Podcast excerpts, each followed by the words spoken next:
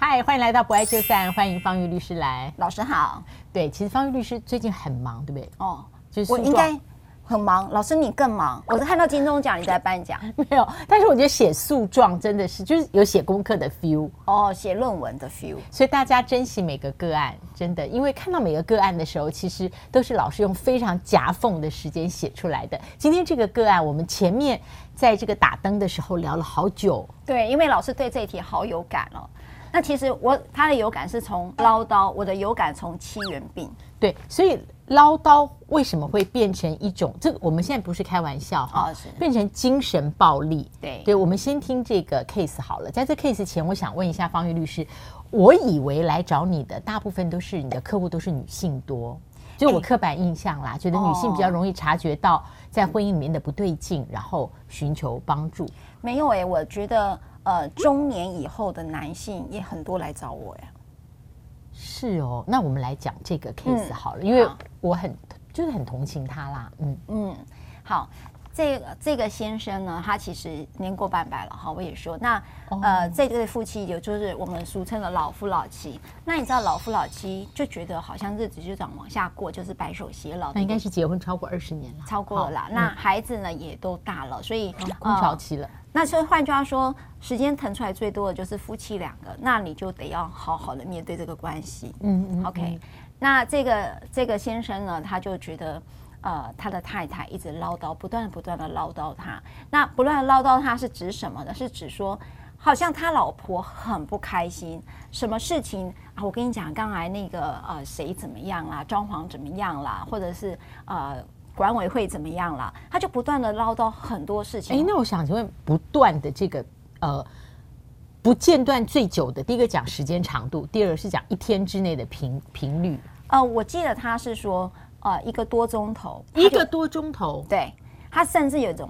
感受心内在的那个时间感是有两个钟头，好可怜哦。然后他说，他就不断的讲，然后他只好就，哎，那我再打断一下，那空间呢？因为我觉得有时候唠叨是不是枕边就躺在床上要睡前，因为那是我啦，然后就会开始唠叨起来，还是说他太太是不择地皆可出？对，全部他一直在唠叨，就是举例在车上啦，或者是在家里啦，饭桌上，饭桌上啦，客厅啦，看电视的时候啊，你追剧的时候啊。所以先生来找你的时候，他是苦不堪言吗？是苦不堪言了，而且我觉得就是啊、呃，你你知道有人枯萎的时候，就是没有生命力啊，是那个样子哦，嗯，就是没有生命力的感觉。其实你会一望即知，像我看到老师就知道婚姻挺好的，因为他很滋润，对不对？所以你老公不唠叨你吗？哦，他完全完全不，他是反过来，所以是认为我什么事情都可以抱怨。对，你是抱怨吗？是哎。我我想问老师一件事啊，面对婚姻中另外一半的唠叨或抱怨，所以他一定是反过来，他先生一定是很体贴，然后被他错当成唠叨，是不是？方玉律师的先生，你不要看了。如果是你遇到，如果遇到这样子，就是你的另外一半不断的唠叨你，那你不回应，那他就继续讲，就叫演讲，叫 solo，有没有？就自己在那边演。我跟你讲，我们家客厅有个是前面是按摩椅。好，那后面是那个皮椅，也可以这样子躺开的。反正就有一次最经典，但是两年前，反正我就坐下来，哦，也是 weekday 下班，但是我反正就是可能在公司下午就吃饱了，没有吃晚饭，所以我就坐下来，然后就开跟他开始讲一件事，但我记得是属于就是念啦，嗯啊、哦，然后他念你、呃，我认我我念他，但我认为我的念都是有在分析。哦，所以分唠叨的人都是这个借口，好吗？所以我有分析，好，然后要结论的时候呢，我会发现那个按摩椅怎么好像完全，就是他好像完全不动。你看那个背影你就知道，哦、对。后来我发现他拿那个按摩椅根本早就睡着了，你知道吗？就是原来我在那边讲一讲，后来我儿子转述说我好像讲了二十分钟，那、哦、那比起那一小时，对，所以那个是非常深刻唠叨经验，就是说我后来觉得我好像也不需要听众，但是我要个对有个对象嘛。但是你是在唠叨是吧？你觉得你是在抱怨吗？对啦，对，就是这。我说我是在分析，我觉得唠叨是没有意义的，就是一直讲一直讲。分析是有条有理的，说这件事应如何，而你没有如何，那我建议以后要如何。啊、但这个被总归为唠叨啦。我现在总归为唠叨。应如何，然后 应如何，我是分析你没有如何。然后最后以以后该如何？以后该如何？然后你说你不要唠叨，你就讲一句说，你就不要再这样子。你看你让我反复讲都不会听，是不是？你们都是这样。我也不会听，跟这个人要不要唠叨，我觉得其实对于要讲的人来说都不重要啦。他那时候只有一个背影在那儿，你知道吗？对，他我是看到那个肩膀跟脖子感觉不太对，好像 freeze 了一样，就像明明要上网开会，有的人放一张照片，哎，你过一小时就发现不对呀、啊，他怎么都没动，就那种感觉。好，回到 这个你对象是他，你对象是唠叨他没错吧？哎，呃，应该是对，因为我两个儿子都非常好，不需要唠叨。好，对，回到这个个案，就是说，啊、呃，其实我就看到这位先生，他其实身体有一些病痛了，他就跟我讲说，他其实看到他，其实心里就压力就很大，他就跟我这么讲。被唠叨会身心症吗？会呀、啊，你知道日本有个叫做七元病，哪个元？呃，源呃源头的源，也就是说。你都以为老了之后会以为老了生病，他其实不是，他是被唠叨到生病，压力就大。是是是，你这个个案是真的是这样吗？对，他就是，嗯、呃，我我看到的他啦，哈，他就是有时候我看他手会有点抖，但是也不知道是不是生病了，我觉得是可能是生病了哈。还有你就会看到非常苦，然后很不阳光，很不阳光，就是说我们有时候生。到年过半百，有一个慵呃，应该讲悠闲感，是不是？从容吗？从容感，好、嗯，会有一个从容感。何况呢？呃，坦白讲，这样的一个高社经地位，哈，我说这一对了哈。他高社经的话，哦、你也会看到那种精英的感觉。可是你看到他不是，就是一个很憔悴的人。哦，也就是说，他不应该像老头，但是他已经不是，就是说他整个人看起来是。萎靡的吗？是萎靡啦，没有生。那后来你有没有机会见到他太太？有没有任何机会？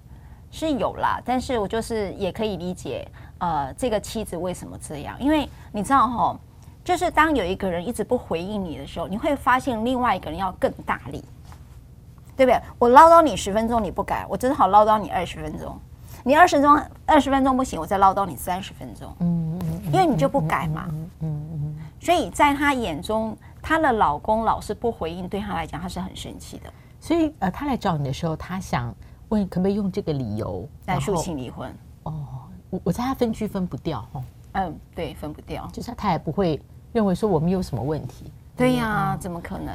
呃，那我们已经进行了，哎，都已经快六十集了。我来说，他没有离掉，对不对？你好厉害呀！其实我觉得现在这种个案哦，让我们呃下面的留言真的都比较多，就是。不是不爱就散呢，就是有一个法律成为不爱不可以散的，对，这个主要因素。对，对就是说你知道，我们其实六十集了，对吧？我们的离婚大家也都知道，必须要呃到了这个婚姻破绽的要件的要件，而且是由一方负责哈，他他他方可以请求离婚。那你说真的啦，我回头讲，老师，你觉得唠叨可以变成重大事由吗？我我觉得法判不会，因为它太模糊了。就是说，你必须讲时间、频率，然后它也涉及举证，对不对？对呀、啊，举证啊，唠叨怎么举证？大家不会在婚姻里那么攻心计。比方说，他这个唠叨，我今天说我到了六十岁，我真的受不了了。那我我所承受的可能是五十几岁以后的，那你这个怎么怎么怎么举证呢？很困难了，而且你知道吗？他细数生活的点滴，偶尔再翻翻旧账，那偶尔再纠正他现在不良的行为，在偶尔说我的未来里面非常的无望感。嗯、你知道，真的是身心，那真的是身心症嘛？就是他，就是他这边被否定一块，那边被否定一块。对，所以像遇到这种情形有几个啦，哈、嗯，就是说离不掉，但是又婚姻当中很痛苦。我有时候会做一件事，嗯，呃。当然，日本有一个叫做七元病，都可能没有意识到，其实压力已经大到自己受不了了，所以我都会建议他去做咨商。但是帮助啊？啊，我我我有一个知道了，对我这样问也很难讲，因为情况没有改变，我就会觉得客观条件没变的话，对，对就会很难，对不对？嗯、那我会跟他讲一件事，就是说，你可不可以当你心理上离婚了？哦，就是说，我觉得你真的。就是很疼惜你的当事人，对，就是说离婚有好几个，一个法律上离婚，嗯、一个是情感、精神，还有家族的离婚。哈，家族的离婚就是表示说，逢年过节你也不跟着他一起去过了。哦哦，那叫家家族的离婚。嗯、还有一个就是社交的离婚，因为你有一些共同朋友，也就是说他的朋友圈你也不会再去了。所以我每次把这五个离婚摊出来，法律上的离婚它是最难的，对吧？那你情感、精神上的，你有没有可能先分了？也就是说，你不会因为他的唠叨。或因为他的嫌弃而感觉到痛苦，所以如果不牵涉到法律跟分产，说不定像这一些夫妻还有协议的可能，是不是？但是那个个案都很困难，因为唠叨的人并不觉得他有做错什么。嗯，他就像老师刚才讲，我已经分析完，你应当，你未当，对不对？我建议你什么？现在有了 YT 后，就变三个节目，我已经都没时间讲那些，因为回家没办法观察，好累哦。对的，好，OK，你救了我的婚姻，这样。所以呢，换句话说，会唠叨的人，其实有一个心理上他也很苦，因为他也不想要面对一个唠叨的自己。嗯，爱控制啦，我觉得。对，他也心里苦，嗯、因为他心理上。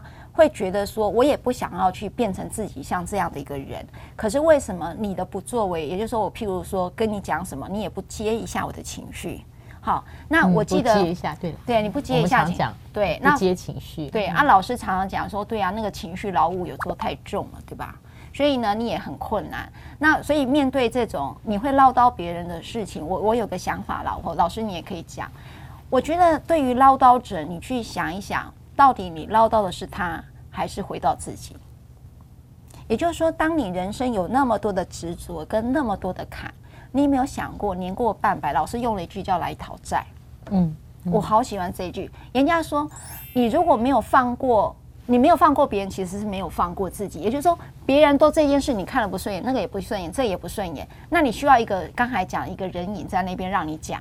可是这个人听了几十年之后，他会累啊。嗯，对不对？好，那言下之意是说，你好像过得很不快乐。那不快乐的源头是什么？难道你一定要别人都做到这个标准版的时候，你才开始快乐吗？那你到越到老，你越困难。是因为每个人都已经完全定型化了，对，他也不可能因为你不管是唠叨或善意的建议，他没有认为要改的必要，或是要改的时候力不从心嘛。对，所以你给这个。我们在最后一哦一点的时间里面，你给这个客户的建议是，他能不能心理上觉得他自己是？后来他就真的是，我其实很高兴啦。后来我觉得他开始去改变他自己，也就是说，他改变他原先生活的规律。